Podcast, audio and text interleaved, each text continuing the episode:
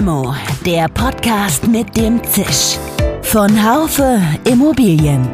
Mal süß, mal bitter. Immer prickelnd.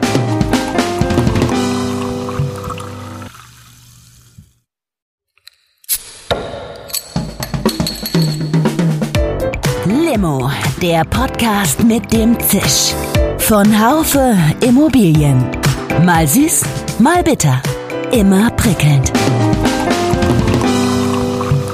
Hi, liebe Limo-Fans. Mit guter Laune und guten Wünschen für dieses Jahr begrüße ich Sie und euch in 2022. Und in unserer 99. Limo-Folge gibt es auch wieder ein spannendes Thema, Mobilität und Immobilien nämlich. Die Tatsache, dass eine Organisation wie der Verkehrsclub Deutschland, VCD, sich mit Mobilitätskonzepten für Wohnungsgesellschaften befasst, drängt sich nicht von vornherein auf, aber er tut's. Mit Beratungsangeboten und Handlungsanleitungen koordiniert er Aktivitäten von Vermietern im Quartier und mit Kommunen. Denn eins ist klar, das Thema Mietermobilität wird für Wohnungsgesellschaften immer wichtiger, gerade auch in Zeiten der Verkehrswende. Wenn sich kommunale Mobilitätskonzepte verändern, dann können Wohnungsunternehmen nicht zuschauen. Um dieses Thema geht es mit meiner heutigen Gesprächspartnerin Nicola Kretek. Sie ist Projektmanagerin beim Projekt Bundesweites Netzwerk Wohnen und Mobilität des VCD. Die Wohnungswirtschaft kann einiges von der Arbeitswelt lernen. Viele werden ja möglicherweise wissen, was ein Jobticket ist. Also das heißt, es ist sowas wie ein Großkundenrabatt, den ein Verkehrsunternehmen oder ein Verkehrsverbund den Arbeitgebern bietet. Und das Mieterticket ist äh, quasi analog dazu auf die Mieterschaft bezogen. Mein Name ist Dirk Labusch und ich bin Chefredakteur des Fachmagazins Immobilienwirtschaft. Frau Kretek, guten Morgen von Freiburg nach Berlin. Es ist kalt, hier draußen ist der Raureif. Wir haben Corona. Wo sitzen Sie wahrscheinlich auch im, im Homeoffice, oder? Ja, völlig richtig. Auch nicht ganz in Berlin, sondern knapp außerhalb. Und hier ist es trüb. November trüb im Januar. Okay.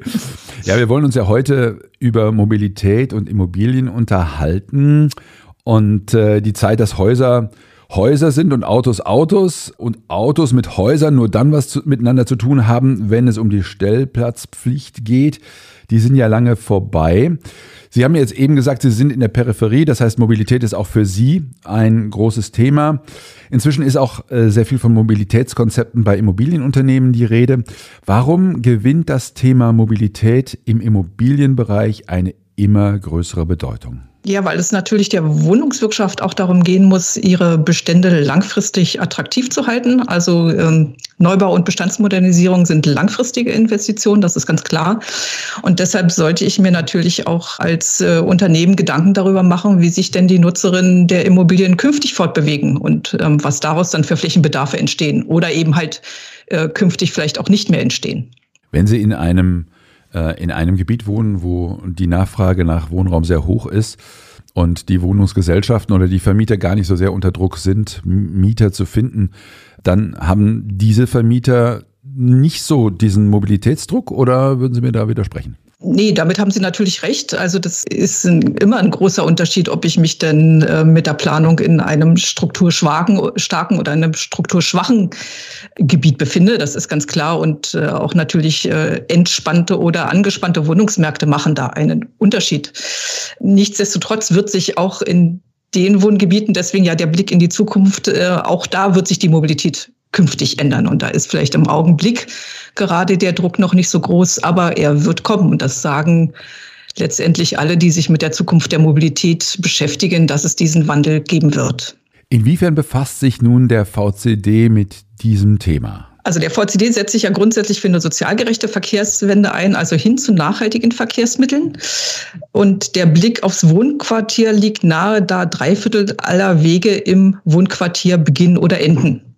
Das zum einen. Und ähm, wenn man sich die aktuellen Daten der letzten großen Verkehrsumfrage des äh, MID, also Mobilität in Deutschland von 2017 anguckt, dann stellt man fest, dass knapp die Hälfte aller Wege kürzer sind als zwei Kilometer und sogar 22 Prozent, das heißt ein Fünftel unter ein Kilometer. Und die werden immer noch mit ähm, dem Auto als Fahrer oder Beifahrerin zurückgelegt. Also das heißt, das ist ein Potenzial, gerade in kurzen Distanzen ähm, von der Wohnung weg, wo es ein großes Potenzial gibt, umzusteuern. Aber das sind ja geradezu amerikanische Verhältnisse. Ich dachte, sowas hätten wir hier in Deutschland äh, nicht. Ja, ist aber leider so. Also das ist tatsächlich ähm, auch für diese kurzen Wege wird das äh, Auto noch genutzt, wo es eigentlich wirklich nicht sein müsste, wo es auch tatsächlich keinen Zeitvorteil bringt. Das ist ja der zweite Punkt. Wir beschäftigen uns halt deshalb mit dem Thema, gerade mit der wohnortnahen Mobilität und äh, können dieser auch eine besondere Aufmerksamkeit, Aufmerksamkeit widmen, dank einer Förderung des BMU seit 2017.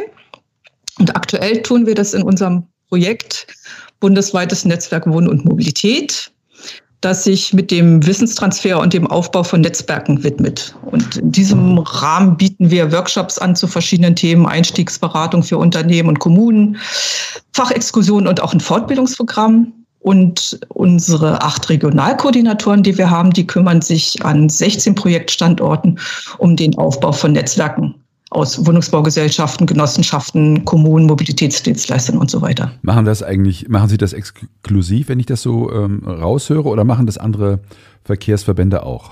Also es gibt natürlich auch äh, andere Verbände wie den Fuß e.V. oder ADFC, die sich ähm, mit den Einzelaspekten, also insbesondere im Fußverkehr oder im äh, Radverkehr beschäftigen. Äh, mit denen kooperieren wir auch an Verstellen. Aber mit diesem integrierten Ansatz also alle Fortbewegungsarten zu betrachten und auch das Verleihen und Teilen von Fahrzeugen mit einzubeziehen, also das Sharing. Und mit diesem speziellen Fokus auf das Wohnquartier, glaube ich, sind wir mit unserem Projekt schon ähm, die einzigen und haben sowas wie eine Vorreiterrolle. Welche sind denn die großen Handlungsfelder im Bereich Wohnen und Mobilität? Sie haben eben schon gesagt, Sie haben Veranstaltungen mit Kommunen, Sie haben Veranstaltungen auch mit Wohnungsgesellschaften. Vielleicht können Sie da mal ein bisschen ins Detail gehen. Das eine Handlungsfeld äh, ist die Nahmobilität, also der Fuß- und Radverkehr. Da kann man eigentlich auch ähm, immer was tun. Da findet sich, find, finden sich immer geeignete Maßnahmen, wie man das noch verbessern kann, also die Fuß- und Radverkehrsfreundlichkeit verbessern kann. Ähm, zweites großes Handlungsfeld ist der ÖPNV, also der öffentliche Personennahverkehr. Und hier im Zusammenhang mit der Wohnungswirtschaft äh, das sogenannte Mieterticket. Dann haben wir den Bereich um die Intermodalität und Sharing, also Mobilitätsstationen, wo unterschiedliche Verkehrsarten gebündelt werden und eben das Teilen von Fahrzeugen. Insbesondere in der letzten Zeit ist das Thema Stellplatzreduzierung, also der Angebote, Reduzierung der Angebote für den ruhenden Pkw-Verkehr wichtiger geworden. Und dann haben wir natürlich auch noch äh, alles rund um die E-Mobilität, also sowohl Fahr Fahrräder als auch ähm, PKWs. Gehen wir mal zum, zum Thema äh, Mieterticket. Können Sie das kurz erklären? Was ist das? Viele werden ja möglicherweise wissen, was ein Jobticket ist. Also das heißt, es ist sowas wie ein Großkundenrabatt, den ein äh, Verkehrsunternehmen oder ein Verkehrsverbund den Arbeitgebern bietet. Und das Mieterticket ist äh, quasi analog dazu ähm, auf die Mieterschaft bezogen. Also das ist letztendlich ein Großkundenrabatt, der von den Verkehrsunternehmen weitergegeben wird. Es gibt beim Mieterticket unterschiedliche Modelle. Ähm, das fängt an ganz einfach mit einer, mit einem geteilten Abo, einem, äh, einer Umweltkarte. Ähm, es gibt äh, das Solidarmodell, was das äh, direkt an, die, an den Mietvertrag koppelt.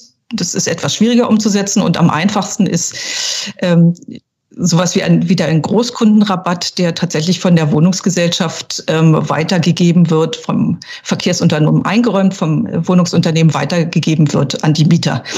Ähm, so ähnlich wie das Jobticket funktioniert. Ist es aber wahrscheinlich noch nicht die Regel. Ne? Das sind wahrscheinlich Ausnahmen, dass Wohnungsgesellschaften hier sehr, sehr innovativ sind und das anbieten? Genau, das ist insgesamt ein, was die nachhaltige Mobilität angeht, insgesamt ein sehr dynamischer Markt. Da be bewegt sich auf vielen Ebenen was. Ähm, Mietertickets werden schon von unterschiedlichen Verkehrsverbünden in Kooperation ähm, mit Wohnungsunternehmen angeboten. Ähm, wie gesagt, im Wesentlichen in der Version, die ich gerade eben genannt habe, also dieser, dieser Großkundenrabatt, der da weitergegeben wird, mitunter dann auch noch zusätzlich subventioniert von den Wohnungsunternehmen. Aber das sind noch nicht viele. Wie sieht das denn aus? Haben Sie das Gefühl, dass das werden mehr? Äh, oder ist die, die Wohnungswirtschaft ähm, noch ein bisschen träge, was die Umsetzung von solchen Modellen betrifft? Also ich würde sagen, es passiert was. Mein Kollege René Wassmer ist ja mit dem Vorgängerprojekt 2017 gestartet. Ich glaube, da war ähm, noch deutlich mehr Informations- und Überzeugungsarbeit notwendig. Also wir merken jetzt, das Thema kommt tatsächlich auch an. Das zeigt letztendlich auch die Nachfrage nach unseren Beratungsangeboten oder den, den, den Beratungsworkshops, die wir anbieten zu den verschiedenen Themen. Also da passiert etwas. Es gibt, ich würde mal sagen, so zehn Prozent, das hat auch eine GDW-Umfrage gezeigt, von Unternehmen, die tatsächlich das auch schon in ihren Unternehmen institutionalisiert haben. Also da gibt es dann Mobilitätsmanager, die haben die sind die schreiten da voran, die setzen auch Projekte entsprechend um. Und die anderen wissen, dass sie sich mit dem Thema beschäftigen müssen und brauchen halt äh, entsprechend Unterstützung auf dem Weg, wie sie es denn tun sollten. Ein anderes Thema, was Sie eben angesprochen haben, war das Thema Stellplatzreduzierung. Das ist ja auch sehr spannend. Da gibt es ja nun vereinzelt auch Bundesländer ähm, oder Bausatzungen, die dahin gehen, dass nicht mehr zwangsläufig ein äh, Bauvorhaben, eine Immobilie tatsächlich so ein äh, ganz viele Stellplätze haben muss. Wie sehen Sie da die Entwicklung und wie ist da die Rolle des VCD? Ja, das, also letztendlich wird das ähm, erstmal über die Landesbauordnungen geregelt, die Stellplatzbauverpflichtung, ähm, die dann den Kommunen unterschiedliche Möglichkeiten einräumen. Also die können in der Regel bis auf Baden-Württemberg dann auch entsprechend durch örtliche Satzungen davon abweichen. Also zum Beispiel den Stellplatzschlüssel reduzieren, natürlich auch im Zweifel erhöhen. Das wollen wir auf gar keinen Fall. Und diese Satzungen, die halt die äh, Möglichkeiten zu reduzieren eröffnen, setzen in der Regel voraus, dass es dafür in Anführungsstrichen sowas wie eine Kompensation gibt. Also es müssen dann entweder muss, also es muss ein Mobilitätskonzept gemacht werden, das zusätzliche Angebote festschreibt. Also ne, zum Beispiel das Mieterticket oder entsprechende Anzahl von Radabstellanlagen, Sharing-Angebote ähm, oder ähnliches. Also da gibt es einen Zusammenhang ähm, und Grundsätzlich ähm, treten wir dafür ein, dass wir also in Zukunft diese Stellplatzbauverpflichtung tatsächlich in dem Umfang nicht mehr haben. Das ist ganz klar, sondern so über Mobilitätssatzungen dann entsprechend eher die Verpflichtung äh, geben, nachhaltige Mobilitätsangebote anzubieten. Also entsprechend den äh, Schlüssel dann für Radabstellanlagen erhöhen und so weiter. Das heißt, es ist das Bohren ziemlich dicker Bretter bei den jeweiligen Landesregierungen, oder? Ja, wie gesagt, also wenn die, es gibt ähm, ungefähr die Hälfte der Landesbauordnung, die tatsächlich ähm, das gar nicht mehr regelt, sondern das den Kommunen überlässt. Da ist passiert es dann, ist das dicke Brett dann auf der örtlichen Ebene. Also dann ist es äh, in, der, in der Stadt zu regeln das ist auch tatsächlich ähm, den örtlichen politischen Verhältnissen geschuldet, wie dick dann jeweils das Brett ist. Ähm, also auch da gibt es natürlich Kommunen, die ähm, vorausgehen. Also Bremen zum Beispiel hat da eine, eine ziemlich gute Stellplatzsatzung. Äh, Hannover wäre zu nennen. Also durchaus auch große, große Städte, die da schon auf dem neuen Weg sind. Ist ähm, einer Ihrer Beratungspunkte auch das Thema E-Ladesäulen? Also werden Sie da auch zugerufen, wenn es heißt, Mensch, wir haben jetzt eine Verpflichtung zum, zur Errichtung von E-Ladesäulen. Ähm, wie wie, wie äh, kommen da Wohnungsunternehmen auch auf Sie zu oder gehen die direkt auf, ähm, auf den jeweiligen Versorger? Unser, unsere große Empfehlung ist ja eigentlich, was alle Handlungsfelder angeht, ähm, redet miteinander. Also das Thema Kooperation mit Partnern, Kooperation mit branchenfremden Partnern, aber auch mit den, mit den Nachbarn. Also auch, dass sich ähm, Wohnungsunternehmen, die in, in einer Siedlung oder in, in, einer, in einem Stadtteil ähm, nebeneinander Bestände haben, dass die sich tatsächlich zusammentun und ihre Planung koordinieren. Das ist sozusagen auch ähm, unsere Leistung oder unser Angebot, was wir in den Netzwerken machen. Also, dass da gemeinsam auf die Aufgaben geschaut wird.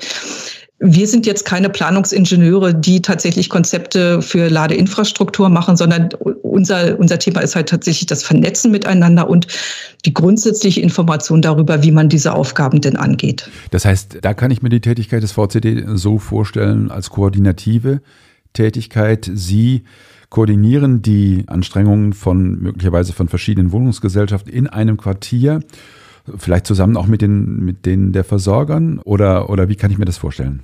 Genau, also ne, wir, sind diejenigen, die die ähm, unterschiedlichen ersten Akteure erstmal an einen Tisch bringen oder zu, äh, versuchen, die an einen Tisch zu bringen, um dann eben ne, zu gucken, äh, wer muss an welcher Stelle miteinander reden, ähm, ja, und, und, und wer kann dann auch tatsächlich welche Aufgaben übernehmen. Sagen Sie doch mal ein Beispiel, Frau Kretek. Also wo haben Sie das schon mal ähm, erfolgreich durchgeführt?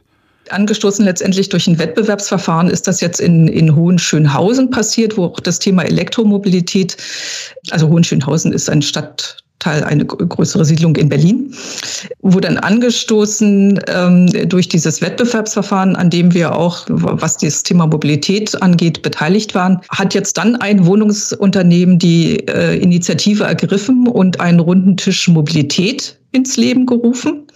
Ähm, also das finden wir dann besonders schön, ne, wenn wir sozusagen erstmal ähm, den Kreis öffnen und dann kommt die Initiative tatsächlich ähm, dann auch aus der Runde, sich weiter mit dem Thema zu beschäftigen.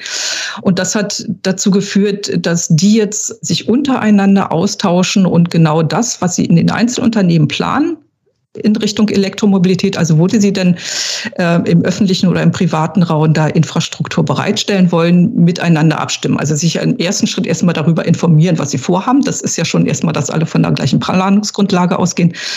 Und dann jetzt auch die Konzeption miteinander abstimmen. Also um auch da Kannibalisierungseffekte zu vermeiden. Also das ist ja das, was man durch so eine Kooperation immer vermeiden möchte. Was meinen Sie damit Kannibalisierungseffekte?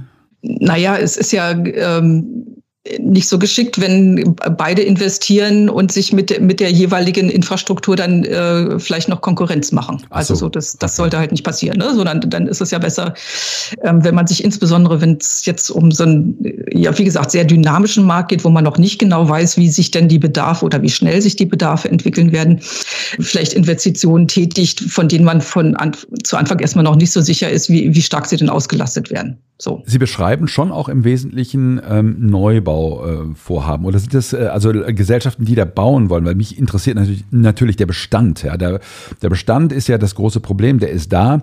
Und äh, da die Frage, wie, wie sich hier, ähm, wie, wie man hier neue Mobilitätsszenarien tatsächlich entwickeln kann. Ja, also das Beispiel, das ich gerade nannte, ist tatsächlich Bestand. Also da geht es ja um Na Nachrüstung sozusagen. Ähm, aber Sie haben natürlich völlig recht. Wenn man anfängt, ähm, neue Siedlungen zu planen, dann ist das einfacher, weil man das halt von Anfang an mitdenken kann. In Bestandsgebieten ist es schwieriger, aber auch da geht immer was. Also ich sagte ja schon, der Fuß- und Radverkehr, ähm, gute Radabstellanlagen, die mindestens genauso bequem zu erreichen sind wie der eigene Pkw, die lassen sich auch in Bestandsgebieten unterbringen. Auch da gibt es ja zum, in Bestandssiedlungen gibt es ja zum Beispiel Stellplätze, die man entsprechend ähm, umgestalten kann. Fußwege, äh, Fußverkehrssicherheit gibt es immer Möglichkeiten, die entsprechend zu verbessern. Ähm, Sharing-Angebote können da auch genauso gut gemacht werden. Und auch das Thema Mieterticket ähm, kann ich natürlich meinen Bestandsmietern anbieten. Natürlich, genau. Aber ansonsten ist, geht das nicht ohne die Einbeziehung der, der Kommune auch. Die sitzt dann immer mit am Tisch, oder? Genau, also sobald es natürlich die, die Planung das eigene Grundstück ähm, verlassen, sage ich mal, also so das, ähm, und auch das ist natürlich, trägt dann zur Attraktivität herbei. Also wenn ich jetzt einen größeren Siedlungsbereich habe, der ähm, wunderbar ähm, Fuß- und Radweg getrennt in super Breite, sehr bequem irgendwie durchgehend und dann ähm, landen die im Nix außerhalb. Das ähm, nützt natürlich auch nichts. Deswegen, klar, die Kommune ist immer mit dabei, übernimmt auch im Idealfall eine koordinierende Rolle. Also seitens in der, in der Stadtverwaltung äh, in Richtung Mobilitätsmanagement. Das ist aber auch tatsächlich ja erst im Werden. Das ist im Werden. Das heißt, Zusammenspiel zwischen kommunalen Akteuren und der Wohnungswirtschaft ist wichtig. Sie haben gesagt, im Idealfall übernimmt die Kommune dann auch eine koordinierende Funktion. Das ist also noch nicht überall gang und gäbe, sondern das ist gerade eine, eine Geschichte, die Sie tatsächlich anstoßen mit, dass hier in diese Richtung nachgedacht wird? Oder kann man schon sagen, da ist jetzt wirklich auf breiter Basis ein, ein Umdenken schon äh, äh, sichtbar? Ja, es gibt tatsächlich auch ähm, von anderen Bundesministerien Förderungen, die das kommunale Mobilitätsmanagement unterstützen.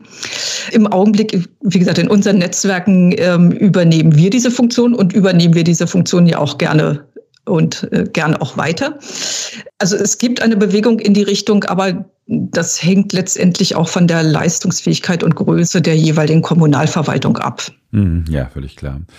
Sie haben eben Hohenschönhausen genannt. Gibt es so Quartierskonzepte, die Sie hier als vorbildhaft ansehen, dass Sie, wo Sie sagen, Mensch, das ist ein gutes Beispiel für, ein, für eine gelungene Kooperation zwischen Wohnungsgesellschaft, Wohnungswirtschaft und auch der Kommune? Ach ja, da gibt's etliche. Also ich kann als Einstieg schon mal ähm, auf unsere Projektdatenbank ähm, unter intelligent mobil.de verweisen. Da gibt es ganz viele Beispiele auch, die kann man sich so filtern nach unterschiedlichen Anliegen, die man jeweils hat. Eines der großen Beispiele ähm, ist München der Domarktpark. Das ist der Neubau von der Genossenschaft und Baugemeinschaften. Was würde ich noch nennen? Lincoln-Siedlung in Darmstadt ist ein Konversionsstandort, also betrifft sowohl Bestand als auch Neubau. Dann gibt es das Stellwerk 60 als reines autofreies Neubauquartier in Köln. Okay, das, das ja, reicht, das, das reicht ja schon. Genau. Ja, das ist ja spannend. Das heißt, da, mir geht es nur darum zu sehen, äh, es ist auf keinen Fall auf Berlin bezogen, also Ihre Tätigkeit, sondern natürlich bundesweit. Sind es eher, kann man sagen, sind es die größeren Kommunen, die da aktiv werden oder ähm, kann man das so nicht, nicht sagen? Nee, das kann man, das kann man tatsächlich so nicht sein. Ähm, also auch wir in unseren Projektstandorten haben immer eine größere und eine kleinere Kommune dabei ähm, und gehen da runter bis 16.000 äh, Einwohnende. Also das ist schon, ist halt eher der, der ne, kleinere Städte in, im ländlichen Raum. Wie gesagt, also da ist es mitunter halt, was die personellen Kapazitäten in der Kommunalverwaltung angeht, ähm, sind die vor besondere Herausforderungen gestellt. aber da passiert durchaus auch viel. Die haben in der Regel halt auch dann, ähm, wenn sie denn was Gutes machen, nicht unbedingt diese Reichweite, wie natürlich irgendwie das dann in großen Städten wird, wo man einfach mehr und schneller was von erfährt, wenn es da gute Beispiele gibt. Ich würde Sie nochmal fragen wollen nach Ihrer Meinung zu Sharing-Angeboten für ähm, Rad, Auto, e-, E-Scooter, also Sharing-Angebote, äh, eine Zusammenarbeit mit, äh, mit Carsharing-Dienstleistern. Gibt es so Modellprojekte, die dort auch unter, äh, die, wo Sie sagen, das läuft sehr, sehr gut? Ja, also im Augenblick ist es so gr grundsätzlich gibt es ja den, den Unterschied zwischen dem Free Floating und dem stationsbasierten. Also Free Floating sind die eher von den Autoherstellern angestoßenen Konzepte, die es vor allen Dingen in den großen Kommunen gibt. Drive Now zum Beispiel zu nennen. Ja. Ich weiß gar nicht, ob ich das jetzt hier das dürfen Sie. Alles nennen kein, darf. Kein, kein Problem. So und ansonsten gibt es halt das sogenannte Stations basierte Sharing, wo ich das Auto wieder dahin bringe, ähm, wo ich es dann ausgeliehen habe oder zumindest in einem eng begrenzten Radius wieder da abstelle. Also was ein anderes Betreibermodell ist. Ja. Das ist auch ein Modell, was natürlich auch in Kooperation mit der Wohnungswirtschaft gut funktionieren kann. In der Regel ist es ähm, bisher so, dass die, dass die Nachfrage da insbesondere bei Neubaugebieten, wo die in der Regel jetzt bei, bei guten neuen Konzepten ähm, schon mitgeplant werden, ja nicht vorausgeschätzt werden kann. Also der Vorteil, der Vorteil, wenn ich im Bestand ähm, bin, ist ja, dass ich tatsächlich meine Mieterinnen fragen kann danach wo sie denn, woran sie denn den Bedarf haben. Ähm, das kann ich beim Neubau entsprechend noch nicht so. Ähm, und das sind tatsächlich eher die ähm, äh, Siedlungen, in denen das jetzt schon so mitgeplant wird. Also es ist eher Neubau und da ist im Augenblick, wie gesagt, der Markt so dynamisch, die Projekte laufen meist erst so ein Jahr, anderthalb Jahre. Ähm, dass so zu der langfristigen Tragfähigkeit das schwierig ist im Augenblick Aussagen zu treffen. Also da sind wir, sind wir sehr zurückhaltend.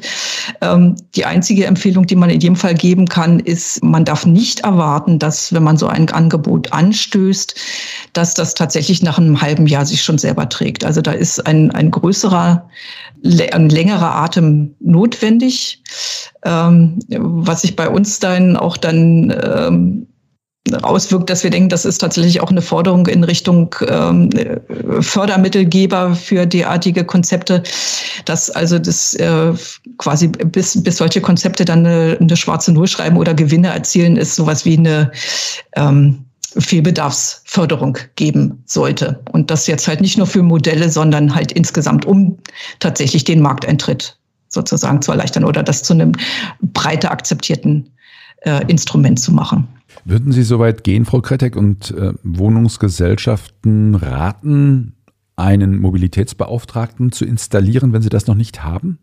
Auch da würde ich sagen, das kommt sehr auf die Größe des Unternehmens an. Also ähm, Unternehmen mit Beständen, weiß ich nicht, ab äh, 50.000 Wohnungen oder sowas, da ist das in jedem Fall sinnvoll. Ähm, wir haben auch Beispiele, zum Beispiel von kommunalen Wohnungsunternehmen in unserem Netzwerk, die das auf mehrere Schultern verteilen die Aufgaben, die das, ähm, die, das Thema Mobilität so mit sich bringt und dann ähm, aber einem Mitarbeiter oder einer Mitarbeiterin ähm, sozusagen die koordinierende Funktion übertragen, aber die haben neben, sage ich mal, nebenher auch noch andere Aufgaben. Also da würde das ähm, Thema halt ähm, nicht durch eine extra Abteilung ähm, gewährleistet. Das ist sicherlich ähm, derzeitig für so mittel, mittelgroße Wohnungsunternehmen vielleicht ähm, praktikabler. Die, ich glaube, die Großen sind tatsächlich, das wissen wir auch von einigen Partnern schon so unterwegs.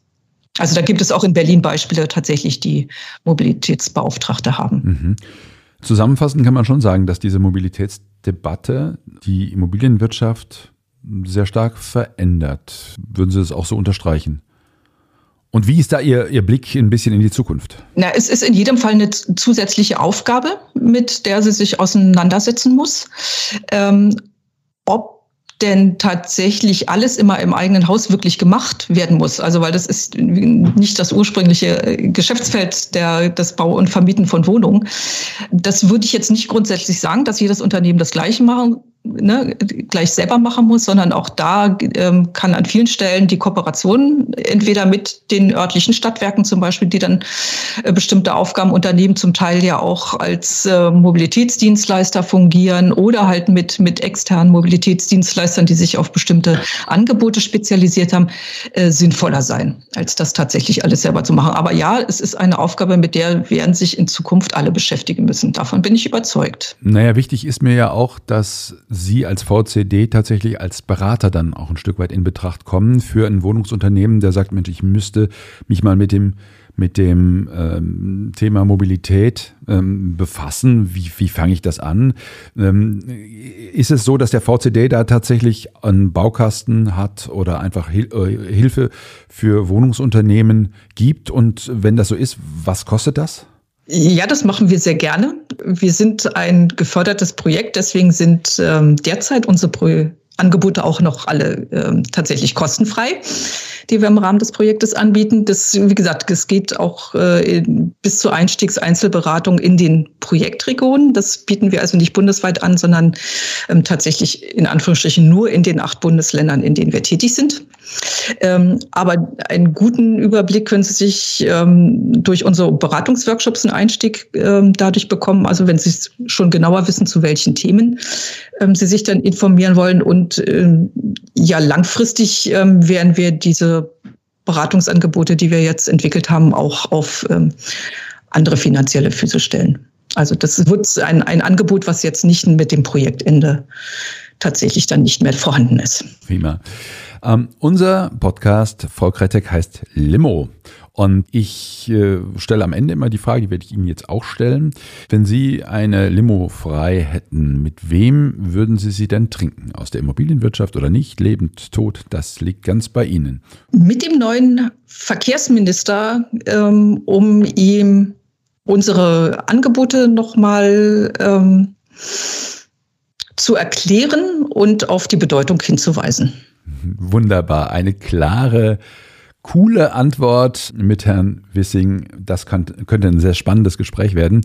Ich danke Ihnen ganz herzlich, Frau Kretek. Das äh, war auch, glaube ich, für unsere Zuhörerinnen und Zuhörer sehr spannend. Alles Gute in die Peripherie von Berlin. Ich hoffe, das Wetter wird bei Ihnen so werden, wie es bei uns das in Freiburg äh, schon ist. Ähm, bis ganz bald, hoffentlich wieder ähm, mit neuen Aspekten zu diesem guten Thema. Ja, recht herzlichen Dank für die Einladung. Ja, liebe Zuhörerinnen und Zuhörer, theoretisch wussten wir ja, dass Mobilien und Immobilien miteinander zu tun haben. Und das ist, wie ich finde, in dieser Limo sehr deutlich geworden. Wir stehen hier sicher erst am Anfang einer Entwicklung, aber schon am Anfang haben wir darüber berichtet. Limo gibt es jeden Montag ab 8 Uhr auf den bekannten Podcast-Kanälen Apple Podcasts, Spotify und Co. Alles Gute, auch im Namen der Technik von Severin Goutier und Nico Usbeck. Bleiben Sie uns gewogen, Ihr Dirk Labusch. Schön, dass Sie dabei waren. Bis zur nächsten Folge von Limo, dem Podcast mit dem Zisch von Haufe Immobilien. Um keine Folge zu verpassen, abonnieren Sie doch einfach den Podcast in Ihrer Podcast-App. Schön, dass Sie dabei waren. Bis zur nächsten Folge von Limo, dem Podcast mit dem Zisch von Haufe Immobilien. Um keine Folge zu verpassen, abonnieren Sie doch einfach den Podcast in Ihrer Podcast-App.